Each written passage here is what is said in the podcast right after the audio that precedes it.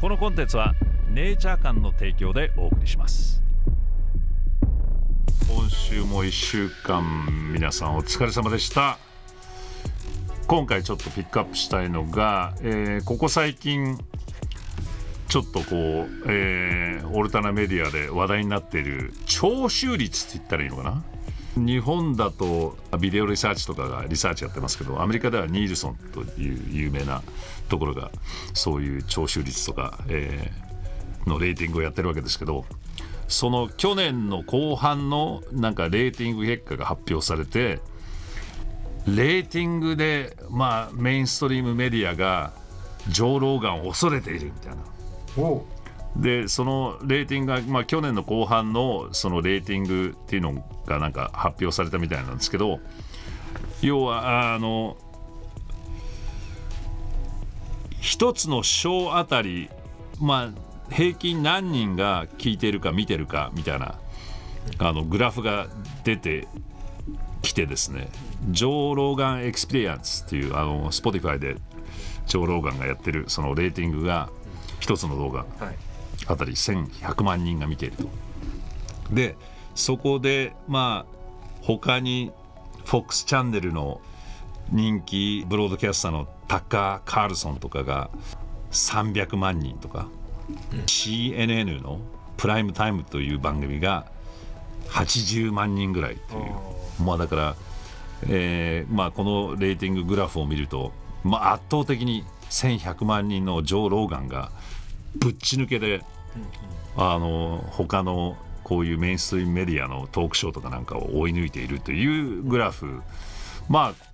ジョー・ローガンと CNN とか FOX チャンネルのそのニュースチャンネルをグラフに比べるっていうのもまたちょっと奇妙だなと思うんですけど去年あたりでしたっけ？僕の YouTube でもちらっと紹介して、まあ、CNN がそのジョー・ローガンの発言に対して嘘をついてコロナ、にかかった時にあの馬の薬を飲んでるみたいなことでとんでもない男だみたいなことを CNN はニュースで言ったわけですけど、まあ、全くのデタラメを言ったりとかして。で結局これを見てるともう圧倒的に今アメリカではジョー・ローガンが人気があってですね。いろいろなジャンルのゲストをこうまあ呼んでかなりあの、まあ、数字を見てるだけでもジョー・ローガンっていうのは今アメリカでは影響力あるっていうふうに思われていてさらにこのグラフで出ちゃったらもうもう CNN とか FOX チャンネルとかああいう今まではあのいや右寄りの人左寄りの人はそういうあのマスメディア見ていて特に CNN なんかは各飛行場のあのロビーとかなんかでガンガン流していて、まあ、いかにも CNN っていうのはその視聴率があるみたいなことを、まあ、訴えていたんですけどこういうグラフが出てしまうと全くもうどんどんどんどん人気が下がっているっていうところからまあもうこういうマスメディアはもうジョー・ローガンを恐怖に感じているみたいな、まあそういうヘッドラインが出ちゃったりとかしてまあこういう、えーグラフを見ると明らかにこの人はまあかなり影響力があるんだなみたいなところの中ですね、だあの結局だから Spotify もうまくやったなというふうにはいはい。つい最近去年でしたっけ？Spotify がまああの莫大な金額を払ってジョー・ローガンと契約してまあ YouTube からあの移動してまああのスポット的な、えー、YouTube は相変わらずジョー・ローガンが出していますけどフルインタビューとかフルエピソードになると Spotify に登録してみないといけないっていうそうなってしまうとジョー・ラローガンの、えー人気その視聴率聴取率が下がるんではないかみたいなことを言ってる人もいましたけどいやいやところがこれもうもうどんどんどんどん彼の人気が上がる一方、でまあコメディアンにもかかわらず、まあ、政治的な問題とか今アメリカで問題になっているコロナウイルスに関してのことやらいろいろな専門家を呼んでインタビューをしていてまああの格闘技のえコメンテーターでもあるのであの格闘技の選手をインタビューしたりとかもしている中もうとにかく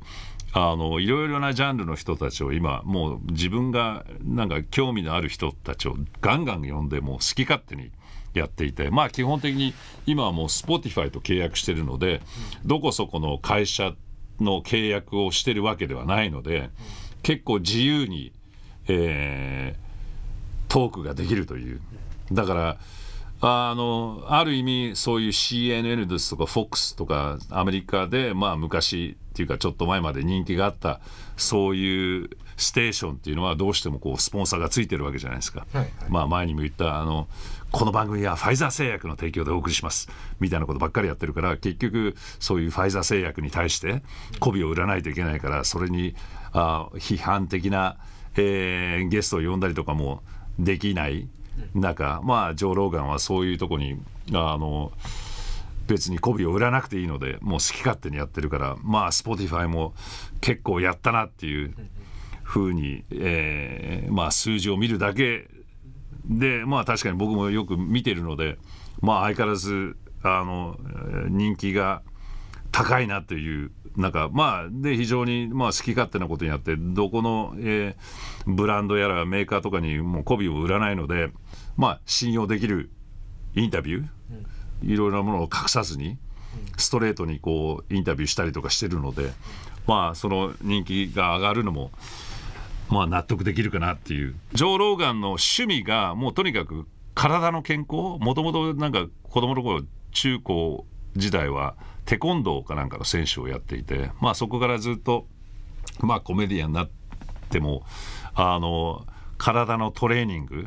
結構その、まあ、あの気をつけて、えー、食事とかビタミンとか運動とかを、まあ、かなりヘビーにやってる、まあ、健康面に関しては非常にあの気を使ってる人なのでその自分がコロナにかかってこういう治療法をやったと言った後にもう著名なスポーツ選手もやっぱり彼にこう相談しに来てるっていうところもあってだからスポーツ選手の中でもかなりこう彼の評価が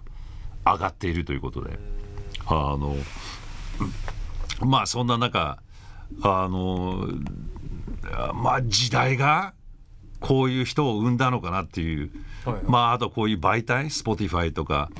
という場所がそういう他のねテレビメディアとかとは違って、うん、そういう後ろになんかね気を使わなきゃいけないスポンサーみたいのがついていないから好き勝手にないから、まあ、自由にこう発言とかできるっていう場所をジョー・ローガンが見つけてそれがまあアメリカでは結構人気になってるっていうことはまあ面白い時代だなというふうに思いますけどね。えー、だから今後さらにそういうマスメディアどんどんどんどんこう評価が下がっていって、まあ、信用度も減っていっちゃってあのまあ、えー、何かスキャンダラスなことが起きないことを願いますけどねなんかそのうちあまりにも人気が出てこう潰されるっていうこともなきにしもあらずですけどまあジョー・ローガンが？ジョー・ローガンが。だから今後まあだから意外とそのうまい具合にあのスポティファイに移ってさらに成功してるっていうことで、うん、まああっぱれだなっていうふうに思いますけど、まあこの数字にも表れてるようにさらに人気があの出てきてるというまあだからよくやってるなと思いますよだから結構どっちかというとこう CNN とか FOX とかそういうあのアメリカで人気があった マスメディアよりよっぽどあのジョー・ローガンのインタビューの方が 信用できますからね個人的には。というわけでこの人気が上昇しているのは納得できる感じがしますけど。本日紹介するネイチャー館の商品は CBD ナッツバター。高品質なカンナビジオール CBD とたっぷりのピーナッツを詰め込んだ本商品はプロテインと食物繊維が豊富で朝食としてやワークアウト後のおやつとしてヘルシーに美味しくお召し上がりいただけます。1食分 15g あたり 7.5mg の CBD が含まれており美味しく手軽に CBD を摂取できます。ネイチャー館のナッツバターはクランチー3種のナッツハニーシーソルトミルクチョコレートカカオニブ。4種類の中からお好みの味をぜひお楽しみください。そして CBD グミ。手軽に CBD を摂取できるグミタイプで毎日美味しく必要な量の CBD を摂取することができます。ジューシーで一口に高品質かつ THC ゼロの CBD オイルが配合されておりオイルの持つ独特の風味やカプセルタイプが合わなかったという方におすすめ。1粒 10mg、25mg の CBD オイルを含む2タイプがありご自身に合った摂取量でお選びください。さて現在このチャンネルをご覧の皆様にネイチャー館の商品が15%オフとなるお得なクーポンを公開中です。購入の際に所定の入力フォームにデイブ15と入力してください。セール商品にも併用可能です。心身のリラックスやストレス緩和不眠の緩和などの効果を期待できるということで世界中で注目を浴びる中厚生労働省の認可を受けた CBD 商品を試せるお得なチャンス詳細については下の概要欄をチェックしてください。デーブさん運転うまくね？車業界もバッサリ切ってくれよっていう。まあだからラジオの媒体とかで、えー、切ることはできないですからね。特にこうねこれはラジオじゃないんですけどラジオなんてもう昔からかなりのお金が動いているのでそれはもうそんなその業界を切ったら自分の首を切るってことになりますからね。だから前前にも話したことなかったでしたっけ？昔その、えー、ラジオ局のニュースルームに行った時にニュースアナウンサーがその原稿をチェックして、はい、これは削除みたいなことでものによってはその原稿をこうにこうバーツをこっちにこっちにどかしてるわけ、はいはい、このニュースは読まないみたい。な。それはそれでニュースアナウンスに「え何やってんの？なななんでそのニュース切っちゃったの?」みたいなことを話したらいやまあそのメーカーに関してのニュースなわけよ。メーカーがなんか悪いことして車がリコールになったけど、はいはい、その車のメーカーさんはうちのラジオ局のスポンサーなので、はい、そのニュースは読むなって上から指示されているので却下しますみたいな、ああまあなるほどなみたいな。身近な闇ですね。そう。まあそんなちっちゃなラジオ局でそんなことが起きてる、はい、あ大きいメディアだと当然そういうことをやってるわけですよ、うん、そんなのも当たり前なので、はい、そんなバッサリ切ってくれみたいなこと、はい、そんなことやっちゃったらクビになっちゃいます、はい、ケロジさん、えー、デイブさんアリさん興味深い話をありがとうございます。僕は現在の地球上を Google Earth で見ても人間の飛行機等の墜落跡を確認することはないと思います。ましてや火星人が地球人より知的な存在なら墜落跡を残すわけないと考えますでもアリさんの言うこともデイブさんの言うこともどちらも正解に思えます。本当に真実を知りたいのであれば自分自身が火星に乗り込んで現地を確認するしかないのです。肯定派も否定派も全て憶測でしかありません。答えが出ない。本当かな？偽造かなと思いを馳せることが一番楽しいです。ありがとうございます。ということで。なるほどね、はい、まあでもあれですよね。だからあの一回なんかありと討論になった時にさ、はい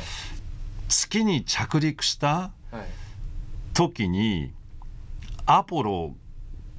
が、あの月の表面になんか鏡みたいななんか装置を置いたみたいな話あって、それを地球上からレーザー撃って反射してどうのこうのみたいな話が、をあった時にさ、それでその月に実際着陸したそれが証明になるだろうみたいなことを言われた時に、うん、後から調べたら悪いけどそのレーザー打ってこう反射して距離を測るみたいなことは実はアポロが着陸アポロ11号が着陸する前からそういうことをやっていたっていうのが事実があるわけよ。だから実際に月の表面に当ててあのなんか距離を測るみたいなことを実はもうアポロが着陸する前にやっていたみたいな、あのそういう話もあるわけよ。だからアポロが本当に着陸したのかしてないのかっていう証明にはそういうところもなりませんからね。だから本当にまあだからままた行けばいいのにと思うんだけどね。本当に。だからし本当にだから着陸したらさまたアメリカの旗はさそこに飾ってあるわけだから、それをまた撮影しに行きなさいよ。それも行かないわけでしょ。だからなんか火星にどうのこうのだとかうん。行ってさ莫大な金額をかけてやってるのにもかかわらずこれだけうわわ話題になってるわけじゃん月に行ってないじゃんっていう話題になってるんだったらそれぐらいは NASA やりなさいよ。また。証明しなさいよ。実際に本当に行ったっていう。では以上。また来週。このポッドキャストは YouTube デイブフロムチャンネルと連動していますデイブの気になったニュースの他にも都市伝説やスピリチュアル時にはデンジャラスな話題などさまざまなトピックを扱っております。そちらも是非フォローしてくださいね。それではまたね